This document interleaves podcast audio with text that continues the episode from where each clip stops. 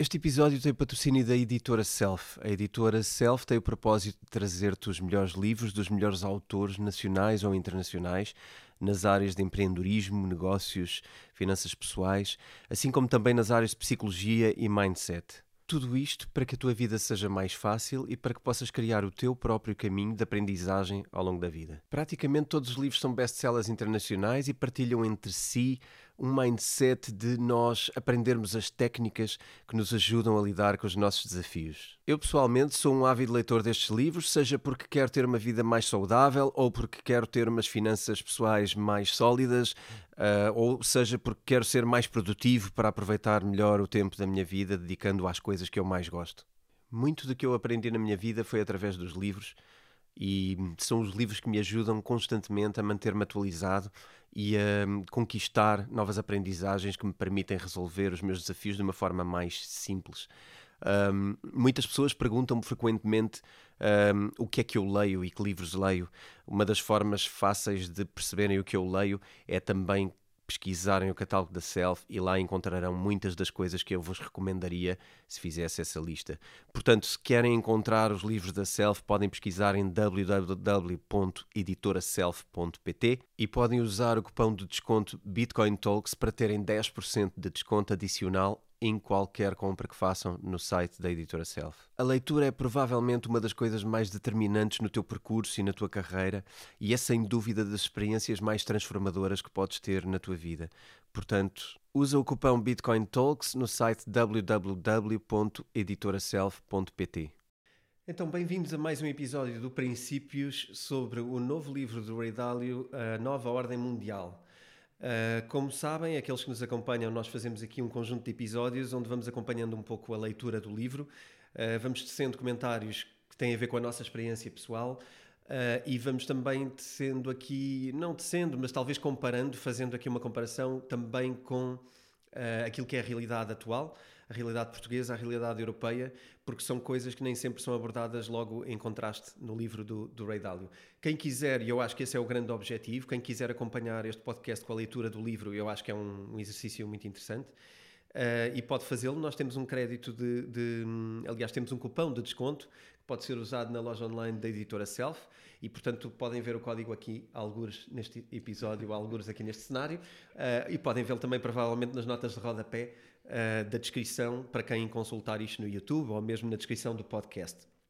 Portanto, aproveitem uh, para, para usar este desconto e para ter aqui uma leitura acompanhada, que eu acho que é a parte mais uh, engraçada disto, uh, porque de facto é um livro grande, é um livro pesado, 600 e tal páginas. E, tal páginas. e eu acho que esta ideia de podermos ir lendo o livro semana a semana ou quinzena a quinzena, como temos feito, e ter alguém que também nos vai dando aqui umas luzes e que vai conversando, eu acho que é uma ideia de partilhar e lermos o livro em conjunto, como, como um grupo de amigos, e, e depois podermos comentá-lo. Para o vosso lado, eh, como não podem comentar em direto, uh, comentem para o nosso e-mail, uh, bitcointalks.editoraself.pt e enviem-nos as vossas perguntas e comentários e nós vamos tentar criar aqui esta conversa, trazer as vossas questões e, e pronto, e comentar no episódio seguinte o enquadramento. Ok, vamos Começamos a isso. bem? Vamos a isto? Vamos a isto. Então, hoje tínhamos o capítulo 3. Uh, capítulo 3, o grande ciclo do dinheiro, crédito, débito e atividade económica. Ok. Então, o grande ciclo do dinheiro, crédito, débito e atividade económica. Isto tem a ver muito com, uh, diria, fluxo de caixa fluxo de um Estado, de, de um governo, mas também aqui vamos fazer uma, uma pequena brincadeira com, para com relacionar isto com, com as pessoas. Com o individual. Com, o nosso, com a nossa Sim. conta bancária, com a Sim. nossa receita, com a nossa despesa. Sim, aqui o Rei Dálio, para o Rei Dálio, tudo são ciclos, não é? Há, existe até um vídeo espetacular dele que, é, que são 30 minutos, está no YouTube, que é como é que funciona a economia. Uh, e é tudo ciclos e máquinas de engrenagem. Portanto, aqui ele, neste capítulo, ele vai falar um bocadinho do grande ciclo uh, e de alguns conceitos que são importantes. Que Uh, para nós que temos mais experiência nestes conceitos, eu quando estava a reler isto, li de uma forma, epá, para mim foi tudo muito simples, mas antes, do, antes do, de estarmos aqui a gravar, uh, de facto o António estava a dizer que havia aqui conceitos que não eram assim tão simples para a pessoa comum, não é? Que não está todos os dias dentro de, de, de desta temática. Uh, e de facto, pronto, é, é, verdade. E ele começa aqui por por, por falar sobre o dinheiro. E, e, eu, eu tenho aqui uma nota a dizer que a maior parte das pessoas não percebe o que é o dinheiro. Não é? Uh, o, o, para ele o dinheiro é o que está, tem, tem no banco ou, ou, usa para comprar coisas, mas, mas o dinheiro é muito mais do que isso, é uma, uma passagem de valor no tempo, por exemplo. Uh, crédito e, e, e, dívida também é dinheiro, ou seja, também é, é faz parte de, de, portanto, da, da, riqueza das pessoas. Uh, como usar créditos e, e, dívida, como é que se deve. Pronto, como orquestrar tudo isto é, é muito mais complicado do que só saber que o dinheiro serve para comprar coisas. Um, não sei se querias. É, não, ia mesmo, sabe, eu acho que é essa parte. Eu estava a pensar porque é que não sabemos, não é? Isto também já é um bocadinho recorrente claro, aqui. Claro. Porque é que não sabemos? Porque não nos ensinaram, porque não faz parte daquilo que nos ensinam na escola. E, e ninguém nos ensinou que, apesar de haver dinheiro, crédito ser dinheiro, débito ser dinheiro, são diferentes tipos de dinheiro e nenhum deles é exatamente riqueza, que ainda é a parte mais gira. Claro. Nós achamos que ter muito dinheiro significa ter muita riqueza e isto não é necessariamente verdade. Não, podemos ter muita dívida, não é? Podemos sempre ter dívida, podemos temos dinheiro. ter dívida, exatamente. E não temos, se calhar, riqueza. Ou seja, se nós tivermos um milhão de euros em dinheiro e um milhão de euros em dívida, nós, na realidade, estamos numa situação má, não é? Porque se em dinheiro, não estou a dizer temos em ativos. Se forem ativos, depois a gente pode discutir esse ativo, mas se forem em dinheiro, porquê? Porque nós, eventualmente, vamos ter que pagar. Uh, essa dívida. E aí neste capítulo é exata, fala exatamente sobre isto, sobre o tempo em de criação de dívida e do tempo de, em que, que, é, é, que é preciso pagar a dívida. Senão, alguns no tempo, também estou, agora estou a ir um bocado mais à frente, mas uhum. só para continuar, alguns no tempo nós sabemos que a dívida vai ser, estou, agora estou a falar de, de Estados, dívida, os Estados não vão pagar a dívida, alguns no tempo, isto acontece recorrentemente para o Rei Dálio e pela história, e uma nova ordem, um, no, um novo ciclo irá iniciar-se em que depois passa por todos estes pequenos ciclos que, que, que, que ele define aqui. Posso, posso só fazer aqui uma relação que eu acho que era bom até para, para a pessoa particular eh, não no geral. Se podes, não sei se podes. Autoriza-me, só chover. Pronto, já desta vez. Uh, então, então é assim: uh, na verdade, dívida é riqueza hoje em troca de pobreza amanhã. Uh, se não a pagares, mas vais sempre ter que apagar e, portanto, ao pagares vais ter menos, não é? Certo, mas portanto, mesmo, o que tu estás a fazer é tu, antecipar. Mas tu contrais uma dívida para um investimento e esse investimento vai ter um retorno. Ah, mas é, aí agora, agora estragaste-me ah, a brincadeira. Peço, não, peço porque eu acho que o, o, episódio de hoje é sobre isso também. É sobre como é que existe ou pode existir boa dívida e má dívida. Claro. A boa dívida é aquela que tu aplicas porque vais financiar algo que é produtivo. Essa é a única forma de riqueza. A má dívida é aquela que tu financias, que tu contrais, a má dívida para consumo. Já, por exemplo, eh, no caso pessoal, comprar um carro. Por exemplo, é... imagina, até um carro pode ser um. Não, de, ok, uh, podemos, podemos então subdividir isto em sim. uma parte que é o uso do carro, não é? Porque nós precisamos de um carro, e depois sim. podemos ir, ok, mas eu podia ter comprado um carro de 12 mil euros, vamos supor, e comprei um de 50 mil. Pronto. Pronto. Há e... isso, mas também há outra coisa. É, é, pode ser, então vá, um carro. Vamos até presumir que a compra, a dívida é para um carro. Okay. Então, um carro para tu dares as tuas voltas e os teus passeios uh, é consumo. Um carro porque tu tens queres criar uma empresa de passeios aí, turísticos. Pronto, aí é, aí é investimento. É investimento. Claro, claro obviamente. E, sim. portanto, não tem a ver com o objeto, tem a ver com a utilidade certo, que se dá ao objeto e a função. Sim, claro. Mas isto também para todos nós pensarmos como é que às vezes queremos criar um negócio, queremos criar alguma coisa e é preciso investir. E às vezes, quando é preciso investir, é preciso criar dívida. A questão aqui é qual é o risco dessa dívida e para que é que ela vai servir no futuro. Sim. E depois for... nós sabemos que a dívida tem que ser paga. E nós, nós sabemos que a dívida tem... Exceto quando não é paga e há um novo ciclo e uma nova ordem mundial. Ou uma essa nova é ordem. É, essa que é a parte engraçada, perceber que nem todos os que contraem dívida têm que a pagar Uh, isto já deve estar a soar alguma, algumas personalidades uh, na cabeça de muita gente. Nem, é verdade. Claro, é verdade. Nós, nós individualmente, uh, nós temos que pagar. Claro que há pessoas como nós, como nós no sentido individuais, que depois Sim. não pagam, não é? Sim, que têm não, formas não também dizer, de, de fazer. Vamos dizer nomes. Mas têm outro tipo de poderes. Tem, exatamente. que também conseguem tornar monetizáveis. Claro. Claro. E através disso. Ou então há aquela, desculpa interromper, mas há aquela salve, salve frase, não é? Se tu, se tu, tens uma dívida de mil euros, tens um problema, se tens uma dívida de um bilhão de euros, o banco tem um problema. Portanto. Exatamente. mas, é, exatamente. Pronto. Mas isso é alavancagem, isso é poder. É, sim. Agora, não sei, esse é um jogo que muita gente quer jogar também. É um jogo um bocado perigoso, não é? Muitas dessas pessoas também claro, acabam claro, de uma maneira às vezes men menos boa. Claro, claro. Porque quando, então. a, quando o ciclo vem para baixo, eles têm que pagar a dívida. Como o ciclo tirou-lhes a, a, forma de pagarem a dívida, não conseguem repagar a dívida, portanto tira-lhe tira os pés, basicamente. Tira a alavancagem toda e, e, sai o tapete de baixo. No, nós vamos chegar a isto tudo, mas eu, eu acho que uh, fundamentalmente estamos aqui também a fazer analogias de uma coisa que na verdade vem de uma inspiração governamental. Aquilo que estamos hoje, uh, uh, que vamos abordar aqui no livro do Ray Dalio é muito como é que os Estados fazem isto uh, gerem o dinheiro e a riqueza, que são coisas diferentes, como é que gerem este ciclo de dívida e o ciclo de crédito, e nós estamos num momento muito específico agora de um, de um ciclo de, de dívida barra talvez a altura de apagar e vai ser muito complicado, já vamos ao porquê, mas também esta ideia de que os Estados geram muitas vezes dívidas e raramente uh, uh, sentem as necessidades de as pagar.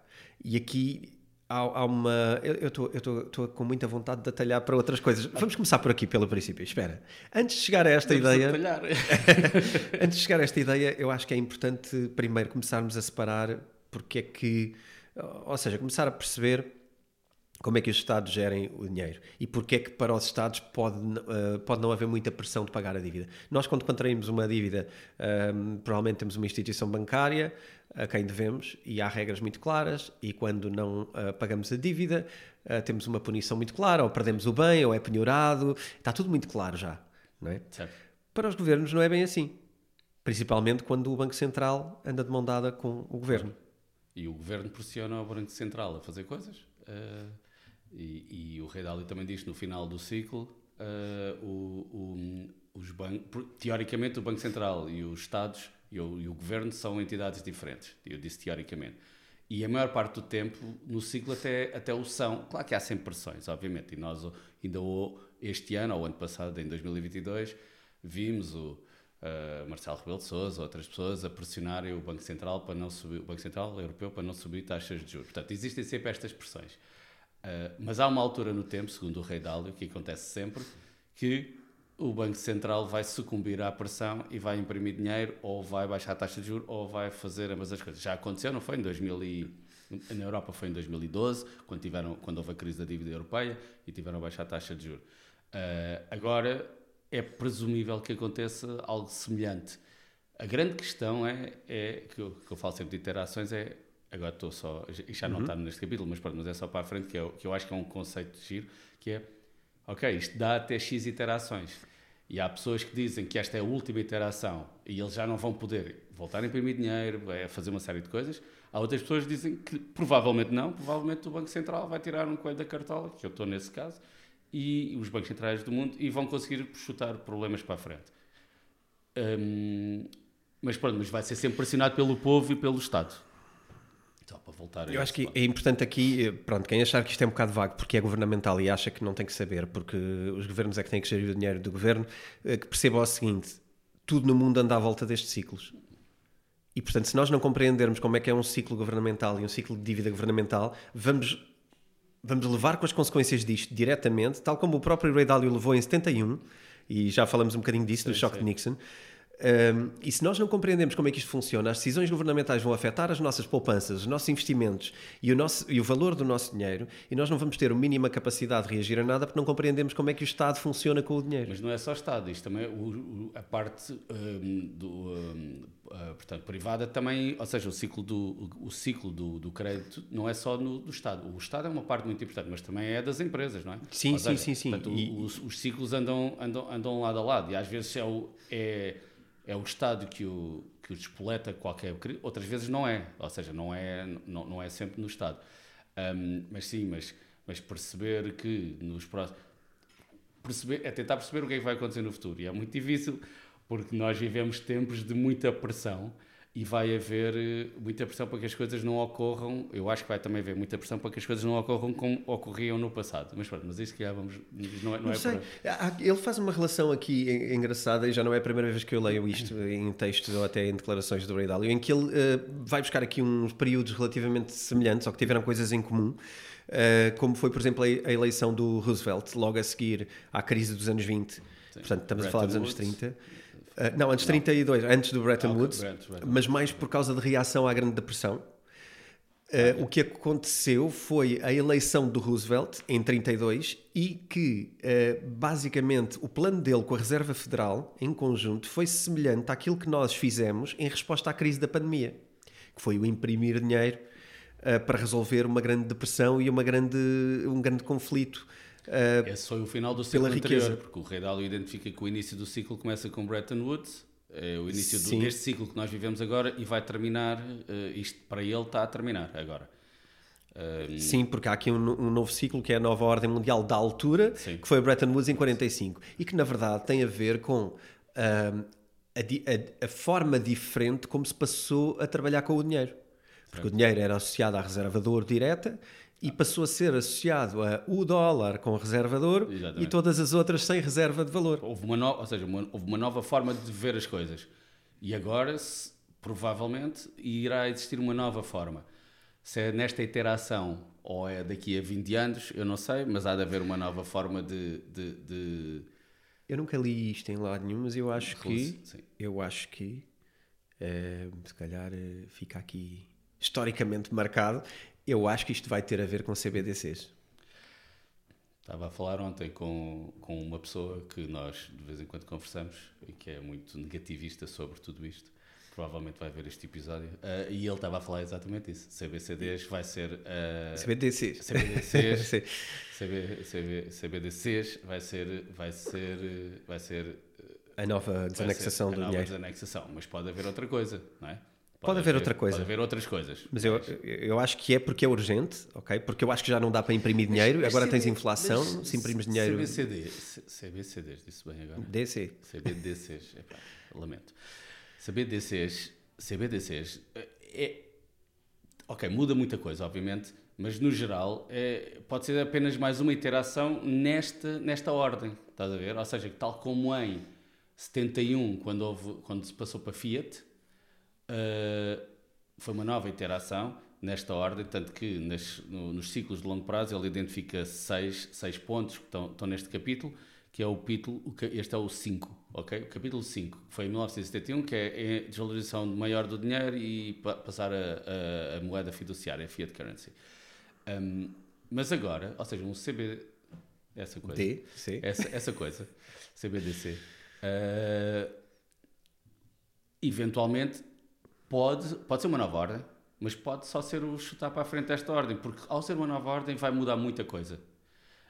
Um, e continua Fiat, porque o, porque o ponto 6, não podemos esquecer que o ponto 6 do, aqui do ciclo de longo prazo do Rei Dalo é regressa ao dinheiro duro, ao hard currency, ou seja, o dinheiro duro é o ouro ou qualquer coisa que seja, pronto, o dinheiro duro, uh, que não é moeda governamental imprimida pelo Banco Central, isso não é dinheiro duro. E ele no ponto 6 diz isso. Portanto, o CBDC, uhum. agora disse bem, espetacular, o CBDC nunca é isso. O CBDC nunca é dinheiro duro. Não. Mas, Nunca mas, vai poder ser. Mas segundo o Ray Dalio, e aqui pode haver ou não uma concórdia do teu lado, mas tu não concordas que eventual, tu achas que vai haver um coelho sacado da cartola, ou seja, que vamos dar continuidade ah, a um sistema. Pode ser esse CBDC. Pronto, e seria é um CBDC. Esse é o coelho. O, o, não é o final do sistema. O ciclo do Ray Dalio é um final de um sistema, é uma falência de um sistema e um voltar ao dinheiro duro, que implica dolorosamente consequências brutais claro. na economia, na sociedade, nas pessoas, na riqueza mundial. Claro. Exatamente. E, portanto, eu também tenho alguma dificuldade, porque lá está, são ciclos tão longos que nós nunca os vivemos. Uh, e, portanto, ainda não estamos a ver esse, esse, esse, nível de pobreza mundial e essas dificuldades, embora eu acho que seja uma possibilidade.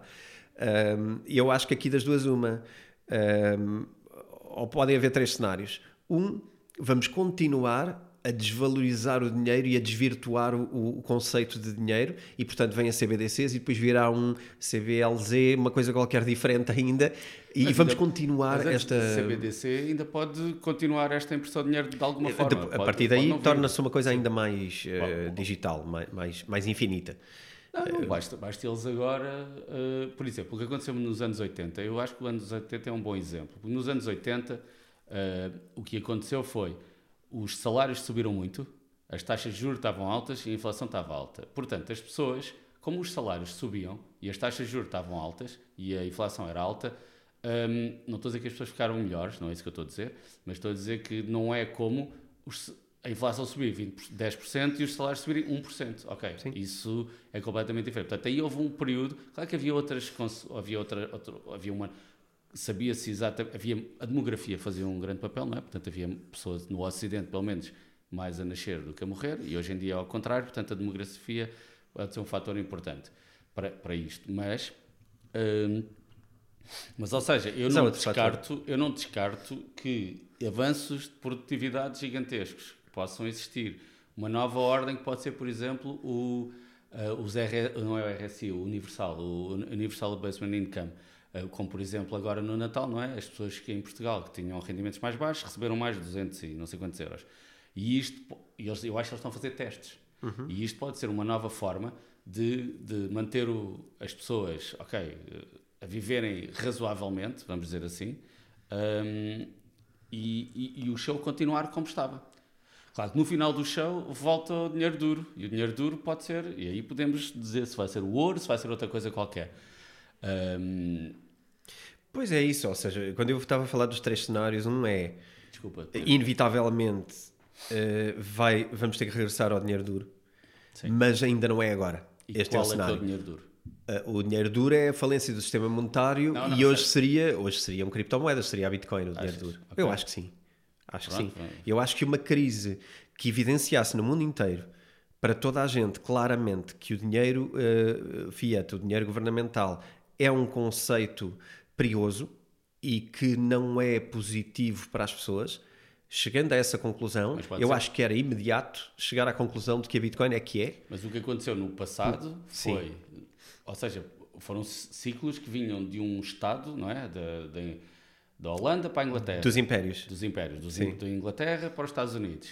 E agora, aqui ele fala-se, não é? Que é o próximo império é a China, não é? Portanto, o próximo, o próximo dinheiro duro, digamos assim, pode ser uma relação de China, do, ou seja, o yuan ser moeda de referência porque eles pegam, fazem o PEG, como é que dizem em português, anexam ao ouro, por exemplo, estás a ver? Sim. Essa pode ser uma hipótese.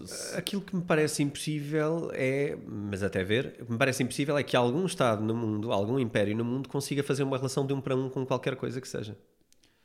Eles podem tentar. A única, a única entidade que me parece conseguir fazer uma relação de um para um é a Bitcoin.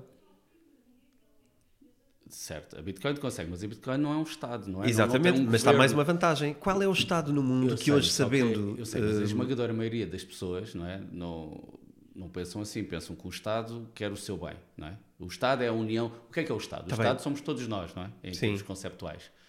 Um, e somos todos nós unidos sobre algo, não é? Neste caso, Portugal, não é? Uma bandeira, um povo, uma cultura, uma religião, pronto, seja o que for. Mas isto está-se a desagregar. Portanto... Mas eu acho que a desagregação tem a ver com conhecimento. E nunca mais vais ter Estados no mundo interessados em ter a sua moeda referenciada a outra moeda. Porque já perceberam? Porque repara, okay. o problema aqui tem a ver com informação. Algum Estado estaria interessado em anexar uma moeda a uma moeda de outro Estado? Isto é automaticamente subserviente. E na altura não era visto assim. Havia um conteúdo, um conjunto de pessoas que conhecia o suficiente sobre a economia e como é que ia funcionar a economia. Isto foi uma cartada. Claro. Foi uma cartada em que todo o mundo passou a obedecer ao dólar como moeda mundial e conseguiu subjugar praticamente o mundo inteiro à sua moeda global mais ninguém no futuro, mesmo que o, que o Império Americano caia, ninguém vai querer subjugar a sua moeda à moeda chinesa. Ninguém. Vão ser para alguns. Não, claro. ninguém no modo global, ou seja, o mundo inteiro não vai querer criar outra vez uma reserva de valor cujo, cuja pessoa que controla a reserva de valor é um, é um Estado, é um Império. Porque tu estás a castrar uma data de instrumentos da tua economia e estás a delegá-los num império certo, mas que se vai alimentar. Mas quando eles faziam isso é porque a economia deles era, são economias fracas, com, com N problemas, sejam os quais Certo, mas esses vão continuar a existir. Portugal tinha o escudo, deixou de ter o escudo para ter um euro Porquê? Porque passou a ser subserviente a uma economia europeia onde, onde se ditam interesses que muitas vezes não são os de Portugal, são os dos países mais poderosos da Europa. Sim, mas se houver uma desagregação de países, isso tudo também. Volta ao aí, mesmo, não é? Pronto, mas, mas também já estamos muito longe. Não, eu acho que depois é isso. Mais à frente, e isto aqui é uma grande viagem, mas eu acho que é giro fazer também e perceber que o mundo pode ir para isto.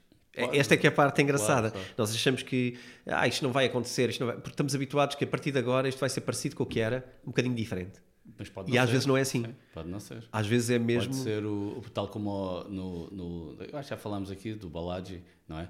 O, Sim. o Balaji com os network states, os estados de re, em rede, que é muito interessante o conceito e faz cada vez mais sentido. Existe o conceito e... também das private cities, cidades private privadas, cities, que... e isso vai precisar de uma moeda, e a moeda não vai ser uma ah, não, moeda não, claro. Eh, desse Estado. Ah, não, Portanto, uma... a única moeda global, possivelmente, é uma moeda neutra.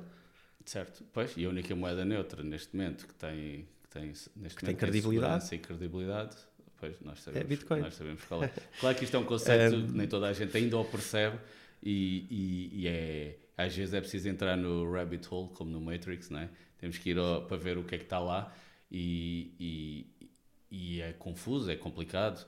Um, mas pronto. Mas... Sim, e também não é a nossa mas, agenda hoje dizer até que, que, a Bitcoin é a solução para isto, até porque não é, na minha opinião, não é. É a solução certo. para a situação atual. Acho certo. que ainda seria mais complicado, porque de facto, se tu meteres aqui uma moeda dura, eh, uma moeda que tem o valor que tem, ponto final, essa moeda vai prejudicar eh, também enormemente a vida das pessoas. Vamos entrar numa crise agora muito grande.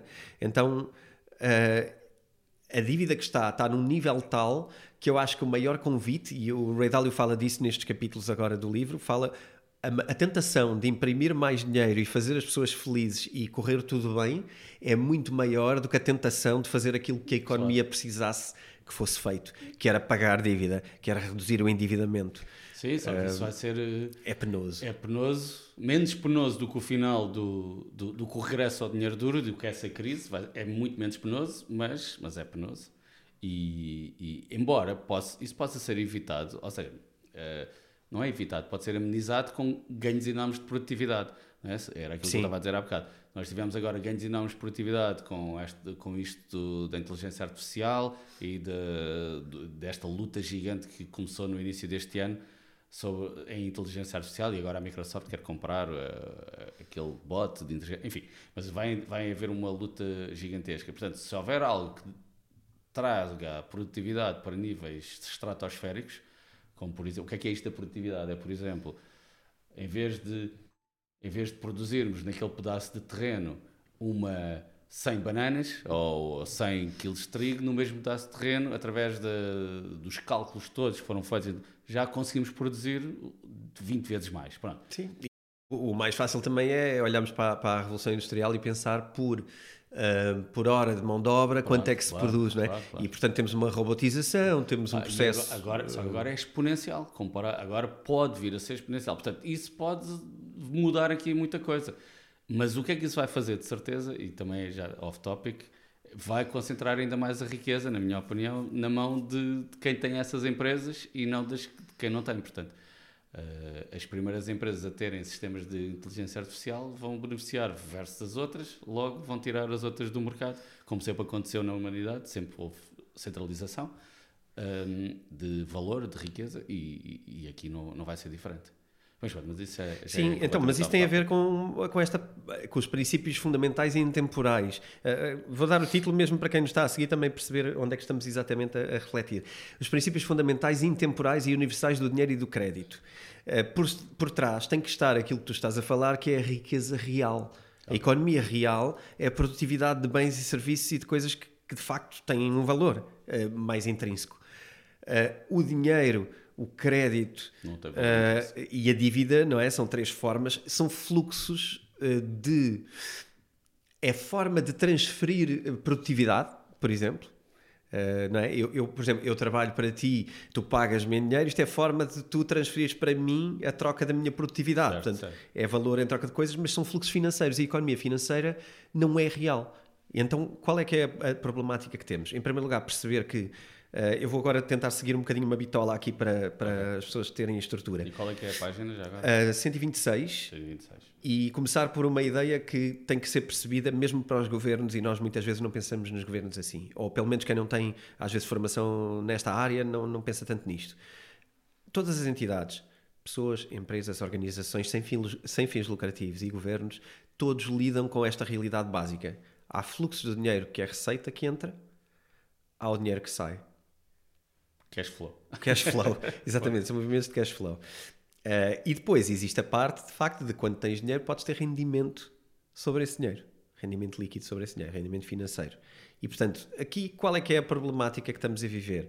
Todos os governos estão endividados, já pusemos um gráfico até num, num, num episódio anterior, onde víamos que os Estados Unidos e alguns dos países mais ricos do mundo são também os mais endividados. não só como governo, mas como população também.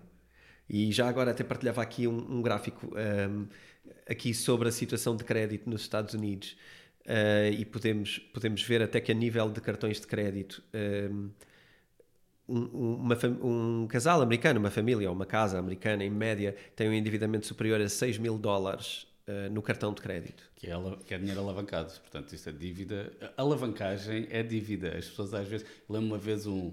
Acho que foi o presidente do governo regional na altura, o, o Alberto João Jardim, fez, disse uma frase Uh, que, que, que, nós queremos dinheiro para podermos alavancar. Ou seja, ele estava a dizer aquilo, como alavancagem era uma, é uma coisa altamente positiva, não é? Temos que nos alavancar para sermos melhores. Ele nunca vai me esquecer dessa frase. Quando, na, na realidade, a alavancagem tem, tem um perigo, não é? Porque tu vais ter que. Financeira, tu claro. estás, estás a financiar para algo, não é? Portanto, vais ter que, vais ter que pagar a dívida. Sim. Mas ele disse aquilo de uma forma que nós, o, o Governo Central, já não lembro o que é que era, ou a União Europeia, seja o que for, tinha que dar dinheiro para ele, alavancar, para ele alavancar-se uh, como se isso fosse algo positivo. Pois é, uma questão do uso da palavra, não é? A alavancagem financeira é sempre uma dívida, é uma situação de, de dívida, de claro, perigo. No caso dele era, uh, era isso. Só pronto. que ele, como já estava em dívida, ele precisava de mais dinheiro para se poder. Pronto, só, só E eu não sei o quão conhecimento. Eu estou a falar dele, mas podia estar a falar de outro político qualquer. Eu não sei o, o qual é o conhecimento de, deles, dos políticos no geral, em, em termos destes tópicos de dinheiro, crédito, dívidas, etc se, se, eles gostam do soundbite, epá, e vou meter isto à minha maneira, com o seu, pronto, cada um com o seu estilo, uh, e o Alberto João tinha muito estilo, um, mas, mas, não, mas não sei até que ponto eles percebem exatamente uh, o que é que estão a, o, o, que, do que é que se está a falar. Eu não sei, haverá uns que perceberão, eu diria que outros. Eu acho percebem. que poucos percebem, e os que percebem. É preferem fazer outra coisa.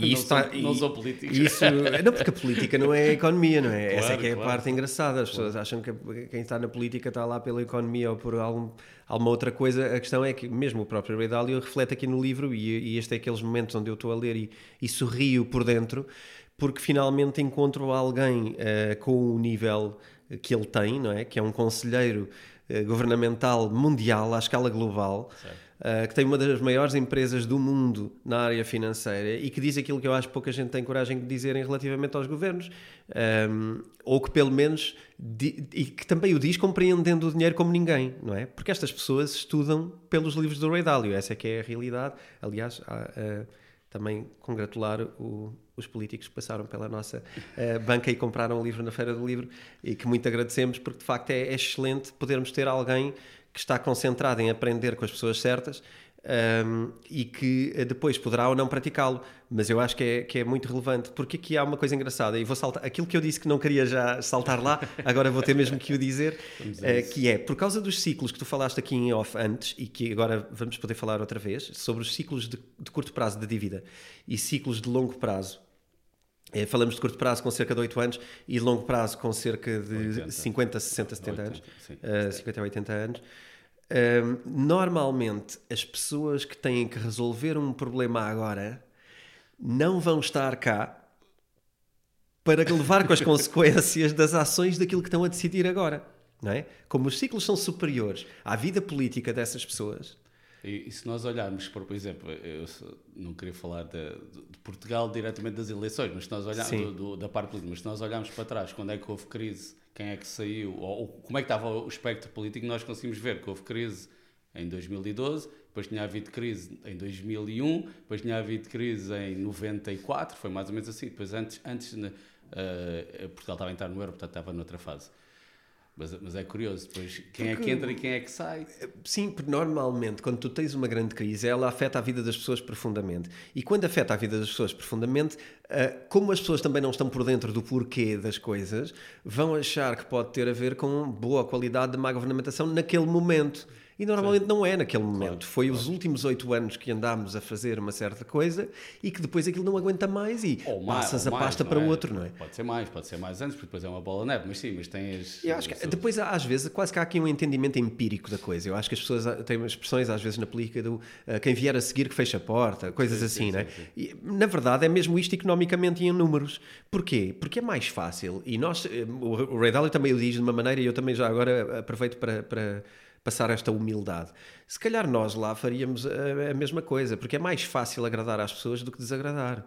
Uh, eu não sei. O que, eu, o que me parece claro é que, que temos que perceber que isto é uma má conduta e se nós tivermos esta noção, provavelmente vamos tomar decisões melhores, não é? Quer seja na nossa vida, para nos precavermos, quer seja quando votamos, uh, no sentido de perceber, epá, isto está a ser feito e esta é mais uma daquelas. Sim, só que depois nós, nós vamos pagar isto muito caro. Exato, só que depois, certo, tu tens essa parte, mas depois também olhas para, para as outras pessoas que estão em eleições, seja qual for, seja em Portugal ou noutro país qualquer, Sim. é difícil. As pessoas que em termos conceptuais, eu vou dizer conceptualmente, não estou a particularizar ninguém, nem estou sequer a pensar ninguém, mas provavelmente as pessoas mais responsáveis, vão falar de forma mais responsável sobre, sobre estes temas, não vão ter votos. Porquê? Porque não vai vender, não é? Se eu disser assim, é pá, malta, não, meus, não há dinheiro para pagar, por exemplo, segurança social, que vai ser um problema grande para a nossa geração e para as gerações mais novas que nós, em que há estudos que nem aparecem na televisão, mas se eu disser o valor que, que pronto, vou receber menos de 25%, talvez apenas 25% do que estão à espera, ou menos do que isso, segundo o dinheiro que está lá hoje em dia, ou segundo o método que é feito para a Segurança Social. Mas se alguém disser isto, e disser, ah pá, malta, não vão receber e não há hipótese, e quando nós formos para o governo, é pá, vamos fazer isto para as... Pronto, Epá, não vão ter votos, não é? Porque vão dizer às Sim. pessoas acabou. Sim. Aliás, esse foi um grande problema do, do é governo anterior. Eu acho que é uma questão de tam, anterior, uh, é mais fácil uh, anteciparmos o prazer e adiar a dor. É? Claro. É? Do, no modo geral, claro. na vida, em tudo. Claro, em tudo, na vida. E depois acabamos é, com isto. Uh, mas, mas, mas, aqui no livro, desculpa ter-te interrompido, mas no livro ele fala, no, isto é mesmo no final do, deste capítulo, ele, ele diz que os governos vão sempre imprimir dinheiro, não há hipótese. Ou seja, os governos, para resolverem este problema da segurança social, o que é que vai acontecer? Vão imprimir dinheiro para pagar, as pessoas, para pagar as dívidas que contraíram. O problema é que quando contra, o dinheiro que vão pagar já, já, já imprimiram tanto dinheiro que já houve uma desvalorização brutal do euro. Uh, e essas pessoas, embora vamos, vamos supor que elas recebiam mil euros, é completamente diferente receber mil euros hoje do que receber mil euros em 2035 ou 2040. Mil euros em 2040 não vai, não vai valer o que vale hoje. Só mais uma nota eu passo já para ti, que é, uhum. vi nas notícias o pessoal a dizer, ah, como é que há crise se uh, este ano o dinheiro que foi gasto no Natal foi, foi o, bateu recordes históricos, o, o valor transacionado. Ok, mas e esse valor comprou mais bens ou menos bens? Esta é que é a questão. Pois. Mas isso já não é falado. tá, o, pois. Se o preço das coisas aumentar a 20% e o dinheiro gasto total aumentou 10%, então comprou-se menos bens e menos serviços. Sim. Logo a economia não. A economia. Uh, em termos uh, agora eu troco uh, reais, não, é? em termos reais, não, não, não, cresceu, só em sim, termos sim, nominais. Sim, não, aliás, eu, aliás, há mais indicadores também que ajudam e, e temos até podemos recorrer aqui uh, a um gráfico quem veja em versões um, em versão vídeo este, este podcast. Uh, quem veja em áudio também vou, vou, basicamente explicar. Mas, mas uh, os indicadores de facto não são o consumo, porque tu não podes comparar, como estás a dizer, comparar o valor consumido hoje com o valor consumido há 10 anos. Isto não faz sentido nenhum. Porque, porquê? Porque quando tens. Caiu o cenário. Caiu o cenário, mas Ou foi um terremoto. Aqui, tivemos aqui uma instabilidade. Se calhar estamos a dizer alguma coisa que não devíamos. É melhor. É melhor. Um... Deus, Deus não esquece. Aqui, uh, eu acho que a questão que não, que não se pode comparar no dinheiro é quando, quando tu tens uma inflação, uh, que, por exemplo, deste ano, que ultrapassa os 10%, não é? Uh, no mínimo, se o consumo ultrapassar 10%, está só a compensar uh, a alteração do valor do dinheiro para este ano. Portanto, quando tu comparas há 10 anos, há 20 anos ou há 30 anos, tens que acumular a inflação desses anos todos. E, portanto, não são as pessoas que estão a gastar muito mais, é preciso fazer a conta para trás, ver quanto é que o dinheiro valia ou, e, ou e próprio, equivalência. Ou o próprio PIB, não é? Se o PIB cresce 1%, mas os preços subiram 10%, então, na realidade, nós tínhamos subido 10% para estar igual ao ano anterior. Agora, já outro número que eu acho que é um número um bocadinho mais exato é a taxa de poupança. Okay. Porque uma taxa é uma taxa, não é? Uma taxa não é um valor absoluto. É uma taxa, é uma percentagem. E quando há uma taxa de poupança dos portugueses que caiu 32 vezes no espaço de um ano, ok? 32 vezes ou 32%? 32 vezes a taxa de poupança dos portugueses não, isso não, não pode ser. Isso... é neste momento 0,24%. Ah, ok, já percebi. Já percebi. É 32 vezes menor porque era cerca de Sim. 7 ponto, Ok, eh, ok, qualquer ok. coisa por cento. Ok, já entendi. Eh, então tu tens uma Europa neste momento. Mas também vinhamos de uma realidade em que a malta estava em casa e tinha recebido dinheiro extra e estava com medo de gastar Certo. e depois isto abriu. Portanto, a realidade também, estes anos também foram sui generis. Sim, mas eu acho que tens de comparar com anos pré-pandemia. Pronto, aí não sei. Pronto, E, e então aí eh, eu acho que depois também tens outro dado ainda mais deprimente, que é, que, Obviamente. não, que é, que é, hum, perceberes que a taxa da zona, da zona euro eh, de poupança em termos médios, hum, é, a poupança média das famílias da zona euro é de 13,2%, ok? E, e em Portugal, é, portanto, é, é o 0,24% eh, partilhados há pouco, portanto são 55 vezes menor a poupança dos portugueses versus a poupança média de algumas zonas euro. E pronto, isto depois coloca-nos também em, em rankings eh, do topo do- dos incapazes de poupar. E, claro, portanto, também no topo de. Já agora, deixa só fechar o ciclo que tem a ver com o crédito. Temos o, o topo do, do crédito ao consumo, em que Portugal é eh, o país, ou é o, o segundo país, e eu acho que aqui até o artigo que consultei até pode ter aqui uma, uma dificuldade técnica. Tem aqui um erro, parece-me, porque acho que de um lado excluiu a Turquia, do outro incluiu, eh, mas basicamente Portugal eh, é o país com maior crédito ao consumo na Europa. Em termos de porcentagem do PIB, em termos qual é em termos de crescimento de, do crédito ao consumo. Dá Portanto, o crédito ao consumo era um X, cresceu Sim, X por cresceu- cento. cresceu. Sim, não quer dizer que, sei, que gaste mais em porcentagem do PIB. E- Sim, Não quer dizer, só quer dizer que, que a malta foi o que mais se endividou. a- a malta. foi o que mais se endividou de um ano para o outro, o que mais cresceu no endividamento para o consumo. O que é aquele endividamento que falamos que normalmente é um mau sinal, porque não é endividamento para, para Se produção. for para cartão de crédito, para comprar bens, ou seja, para comprar uma televisão, Se for para financiar o Natal, só para exemplo, financiar o Natal. as prendas de Natal. Depende, se for para um cliente, sabe. Isto é sempre, É sempre, pronto, é sempre relativo. É que quando, quando eu, estou, eu faço há muitos anos a minha, o meu Excel, faço noutro, no- noutra plataforma, mas eu ponho sempre as minhas dívidas, o que é que é dívida e o que é que é e, e o que é que não é dívida. Com, com- e há coisas que, que são dúbias, não é? Exatamente por causa disso. Portanto, e a realidade de cada um é a realidade de cada um, ou seja, pode ser dívida boa ou dívida má, eh, enfim.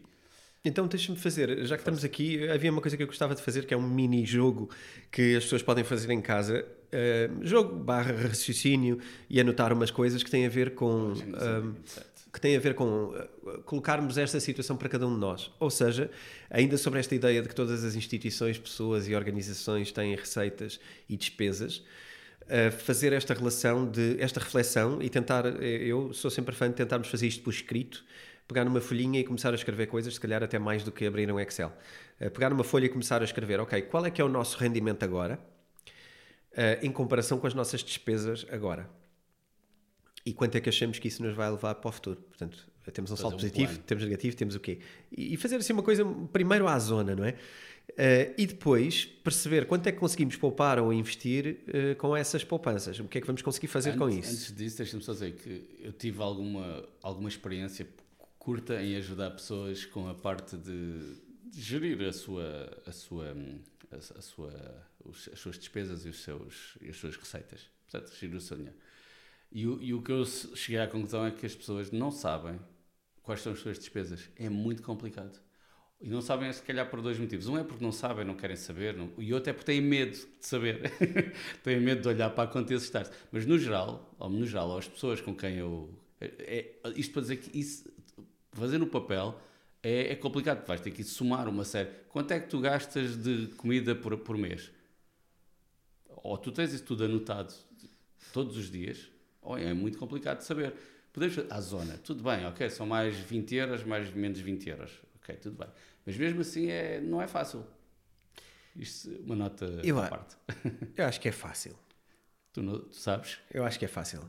Eu sei que tu não fazes isso. Eu não faço Mas isso. se tu quisesses fazer, se conseguias fazer fácil. Eu não faço isso, mas eu tenho uma noção muito clara de, de onde é que estão as coisas.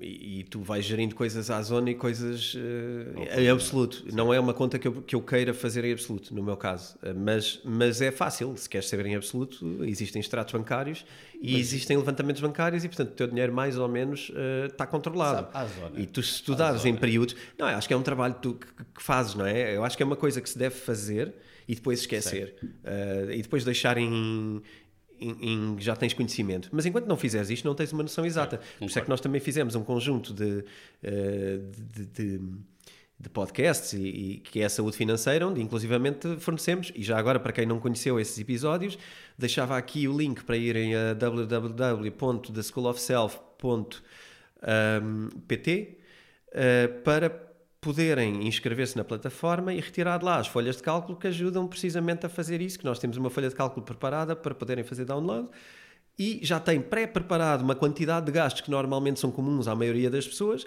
e depois um convite à reflexão sobre quais é que são aquelas específicas que essa pessoa tem e nós não, não incluímos porque se calhar não achamos grande, eh, geral o suficiente. Mas, mas isto é importante. Enquanto uma pessoa não fizer isto, não está preparada para ter uma, um controle financeiro na vida, não é? E isto faz-se nas empresas como é óbvio. Nós ambos temos empresas, ambos sabemos quão importante é ter as coisas uh, controladas, e, mas controladas não tem que ser ao cêntimo, vai depender da realidade da empresa, não é? Sim.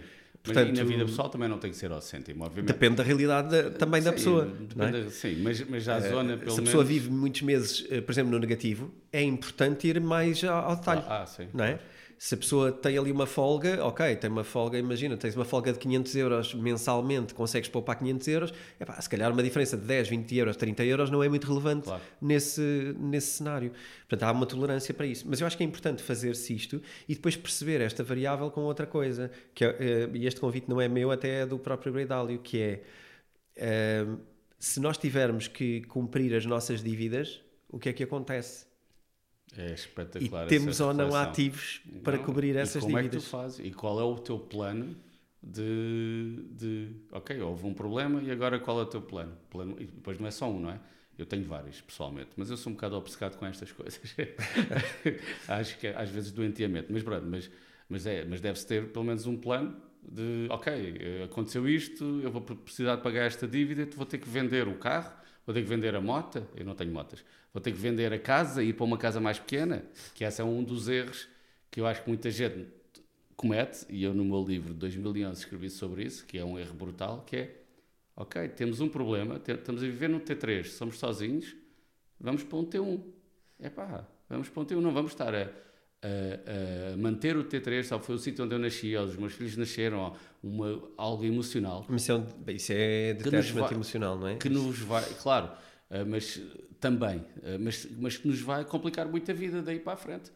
Uh, e eu, nesse caso, conheço, tenho conhecimento de muitos, muitos casos de pessoas que na crise de 2012, tenho por, por pronto, não interessa explicar, mas eu conheço, um, em que continuaram, portanto, são pessoas que aparentam terem, e o Reidal também fala sobre isso, não é? Aparentar ter alguma coisa, mas depois não conseguem pagar a dívida, mas continuam a viver em casas gigantescas que não precisam e que vendendo essas casas podiam para uma casa boa, mas mais pequena, e pá, tinha uma vida resolvida e nunca mais iam ter problemas da vida. E eu lembro-me de um caso de, de uma pessoa que vivia numa casa pá, que tinha pai 10 quartos, uh, no, que hoje essa casa ia valer, epá, não sei, 2 ou 3 milhões de euros, talvez.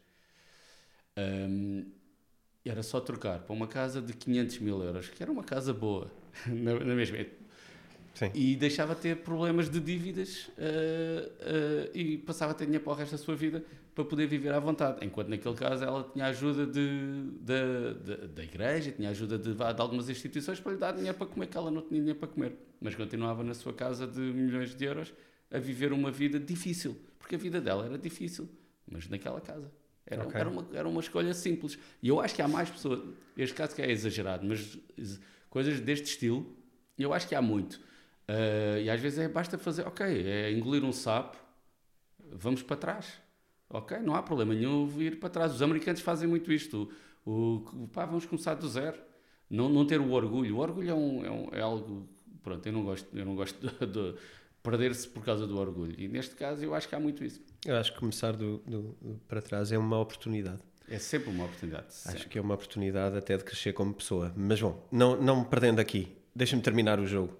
O jogo termina assim: se tudo o que tu uh, tens de rendimento e de dinheiro e os teus ativos financeiros e o teu investimento cair para metade, vais ter dinheiro para pagar as tuas despesas e cumprir as dívidas? Quais são as tuas outros, outras fontes de dinheiro? E se elas vêm do governo ou de outro lado? Porque isto também é relevante. Claro. Ok? Uh, então pronto, é este convite a, a, esta, este raciocínio que eu acho que é, é giro, é um jogo. Uh, mas acho que também tira-se daqui conclusões interessantes, que é se tudo cair para metade, como é que eu fico, como é que eu pago as coisas e que estilo de vida é que eu tenho. E eu acho que normalmente até surge daqui uma coisa do estilo, pá, ok, uh, tenho que mudar isto, tenho que mudar aquilo, tenho que mudar aquilo outro, mas se calhar as pessoas continuam a ser felizes e até conseguem perceber que estão bem. E isso desbloqueia se calhar o medo e o viver em medo. Um, porque quando se vive em medo, normalmente o medo é do desconhecido. Certo. Se ah, tu conheces, sim, claro, claro. é uma coisa concreta. Por isso é que faz, porque os planos é exatamente para isso, para se acontecer a ABC. Exatamente. Pronto, e aqui fizemos uma diversão, não no sentido divertido, mas de diver, diverge para. Na realidade, uh, para mim, quando eu faço isto para mim, é, é, super divertido. Isto é divertido. para mim. Uh, queria só, estamos aqui, se calhar, nas partes finais do nosso episódio de hoje, uh, mas vamos tentar uh, fechar este ciclo também. Uma noção. Que, queres ir buscar umas coisas? Eu ainda não cheguei a, a, estas frases eh, que eu acho que são fundamentais e eu acho okay. que a tua era uma dessas, mas queria só fechar aqui uma ideia que eu acho que já foi percebida, que é a dívida é um matador, acaba com o capital próprio, ok? Certo. Portanto, a dívida é algo complicado e perceber isto como princípio para um Estado e para um governo. Uh, e depois. Tens de explicar o que é, que é o capital próprio. porque para nós. Lá vamos é, nós, é, né? é, Pois, porque para nós é, é, é direto, ou seja, para, para, para muita gente não é, não é? Ou seja, o que é que quer dizer que a dívida acaba com o capital próprio? É que nós vamos ter que usar o nosso capital próprio, ou seja, os nossos ativos, para ir pagando as nossas dívidas, basicamente. Sim, por exemplo, se fores no, no, particular, se fores proprietário de uma casa, isso, isso é um capital próprio. Mas essa casa, se tiver uma dívida, nem toda ela é capital próprio. Existe aqui certo. uma dívida que tem que ser paga para Sim, que possas ter. uma dívida à parte dessa casa, por exemplo. Enfim. Sim. Mas tens que, tens que, ou nem que seja para bancar a tua vida, seja o que for. Mas sim. Pronto, ok. Então, vamos à, à, à fase seguinte. Um, sobre a ideia de que, de que agrada, e eu acho que isto é, é bom sublinhar também novamente, eu tenho aqui um, uma nota para sublinhar isto, que agrada às pessoas, às empresas e a, mesmo associações sem fins lucrativos e governos, que os bancos centrais façam muito dinheiro e concedam muito de crédito. Porquê? Porque isto normalmente traz tempos de abundância. E, portanto, isto é uma fase em que todos uh, na economia estão contentes. Por outro lado, aqueles que criam valor e aqueles que estão numa situação de riqueza material, uh, nestes momentos, têm uma desvalorização dos seus bens não é? e da sua produção. Porque o dinheiro que têm acumulado vale menos. Se tiverem em dinheiro. Uh, se tiverem em dinheiro. E depois, se tiverem em ativos, depende de quais são os ativos. Claro. Podem ou não ser valorizados, mas muitas vezes é uma transferência de riqueza para os mais pobres, a impressão de dinheiro. E há aqui um, uma, uma situação que eu acho muito engraçada e que a maioria das pessoas Peço desculpa. A maioria das pessoas possivelmente não refletem muitas vezes nisto. Existe uma maneira impopular de transferir riqueza para um governo e existe uma maneira um bocadinho mais popular de transferir riqueza. Portanto, às vezes a impressão de dinheiro uh, funciona como uma transferência de riqueza de ricos para pobres. Uh, e, eu, e, e, é muito mais popular, muito mais ok uh, e muito mais aceitável do que, por exemplo, aumentar os impostos que são muito mais violentos e interpretados de forma violenta uh, por quem tem riqueza ou por quem tem uh, o lado mas, da produtividade da economia. Mas a de dinheiro não, não é uma transferência de risco para pobres, porque quando tu imprimes dinheiro, o valor das coisas sobe. O valor dos ativos, não é? Tens inflação, o valor dos ativos sobe. Uh, logo, quem tem ativos é beneficiado. Pode, no curto prazo, obviamente, se há um, um rendimento social universal, no curto prazo, há um dinheiro que entra para, para hum, ou seja, há dinheiro que entra para as pessoas mais necessitadas. Mas no longo prazo, a pessoa, uns têm em casa, têm imóveis e podem alugar por valores mais caros, por exemplo, dá um exemplo, enquanto quem não tem tá, vai pagar uma renda mais cara. Portanto, ou seja, Sim. pode haver um impacto inicial que seja assim e que é esse que aparece na, na comunicação social, é esse que os governos gostam de, mostrar, mas depois no longo prazo não há hipótese. Mas há, prazo, aqui uma, há aqui uma situação que. Exceto se tu tivesses dinheiro, se o rico tivesse dinheiro no banco, aí sim. Se, se, se, o dinheiro dele estiver no banco paradinho. Há, aí, há outra situação que torna isto. Um, que torna isto. Esse, esse fluxo que é. Um, quando tu imprimes dinheiro e estás a dar dinheiro às pessoas com mais facilidade, não é? Sim. E portanto estás a favorecer os endividados, Estás a favorecer os endividados. E, claro. portanto, estás a favorecer as pessoas com situação económica mais complicada, são os muito endividados. Pode não ser. Po- Pode não ser literal, não ser. mas estás a, na verdade estás a favorecer endividados e a desfavorecer quem não tem dívidas. Sim, Ok. mas depois jogas com a taxa de juros, não é? Portanto, ou Depois seja, há a consequência da taxa de juros. Mas sim, mas estes ver. anos todos, mas estes anos todos que passaram os últimos 10, para quem tinha casas eh, com dívida bancária, foi, foi espetacular, não é? Nós, que eu faço parte deles, tivemos a, a pagar pá, negativo. Eu tinha, tinha um spread 0,3, portanto eu estava negativo, o banco dava-me dinheiro para eu ter a minha casa. Eh, o que era muito simpático da parte do banco, mas que não é isso foi o que aconteceu também no lado. Covid. A questão é quem é que paga isto? Pronto, exa- exatamente. Aí agora, agora é o momento de pagar. Now it's payback time, como há uma música que diz, que eu não vou dizer o resto da letra, mas agora é o, é o tempo de pagar. Ahm, Então temos esta dificuldade. E como é que vai ser? Pronto, depois é todas estas iterações e andamos sempre no mesmo, na realidade, não é? Ah, a, a- a realidade é que quem tem dívidas não, que, não consegue pagar, que são os Estados, que acabam sempre por tê-las, e o Rei Dálio fala disso, porque, porque é a opção mais fácil. ah, vai ter ser. Vai, vai, vai, vai fazer sempre isso, quer agora, quer no futuro, quer no passado, já o fez. Eu queria só falar aqui uma frase, não sei se, se Força. Que, que eu achei interessante, que é que ele que, hum, que o Rei Dálio diz que o ouro, eu nunca tinha pensado sobre isto, o ouro é o único ativo financeiro que não é passivo de ninguém. E de facto não é passivo. O ouro é um, é um ativo de quem o tem.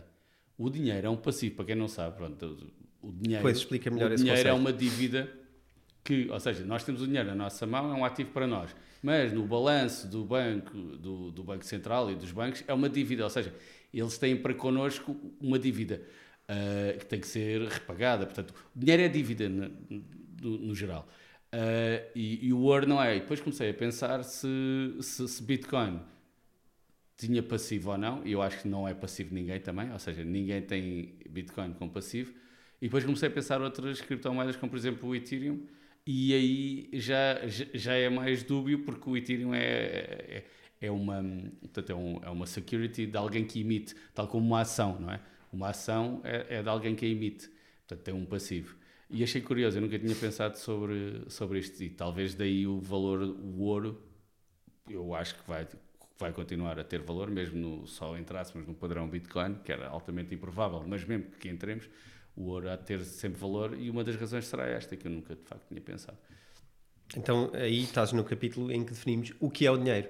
Se calhar partilhar aqui dois ou três princípios sobre o que é que é o dinheiro, também baseados neste, nesta parte do, do capítulo.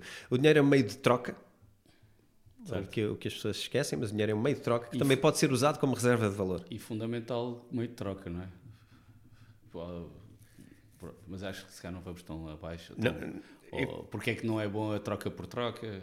Há Não, isso é outra coisa. Deixa-me só Pois, sim. definir aqui os princípios básicos Ok. do dinheiro eh, para, para ficar claro e depois chegarmos a essa frase que eu acho que fica mais clara para as pessoas depois disto, que é o dinheiro é uma- um meio de troca, mas é também uma reserva de valor, ok? Muitas pessoas armazenam a riqueza em dinheiro, mas também em ativos, ok? E isto, acho que isto é fácil para todos percebermos, podem ser obrigações, podem ser títulos de imobiliário, podem ser quadros, ações, o que for. Uh, quando guardam algo que se valoriza, imaginam que podem sair-se melhor daqui do que entraram, não é? Têm algo que no futuro vai valer mais.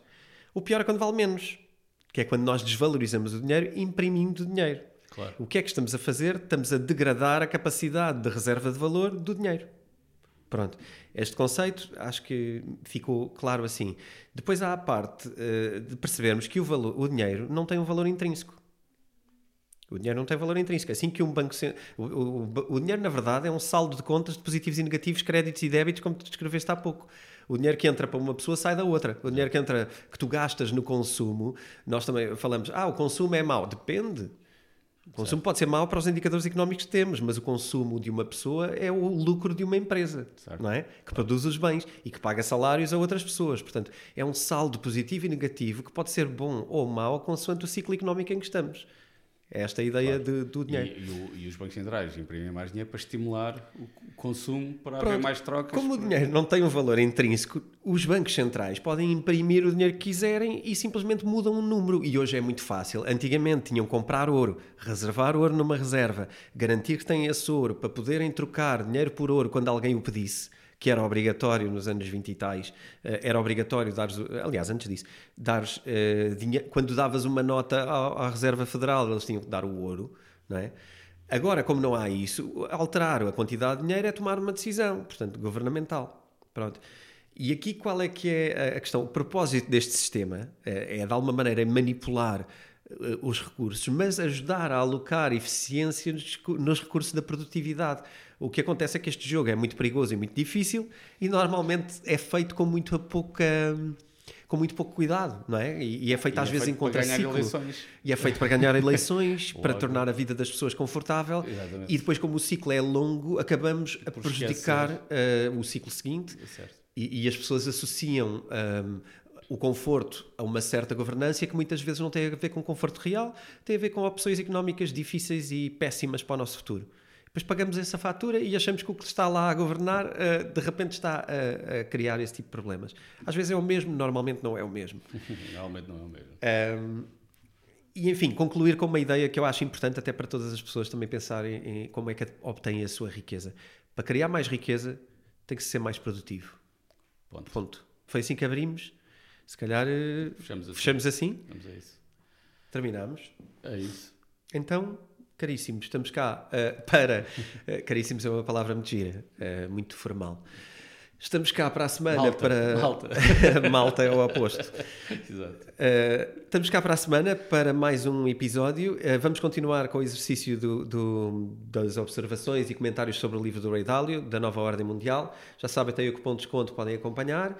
Acompanhem também outros links que vejam com utilidade e referrals que têm no final do, do descritivo destes episódios. E, enfim, deixem os vossos comentários. Até para a semana. Até para a semana.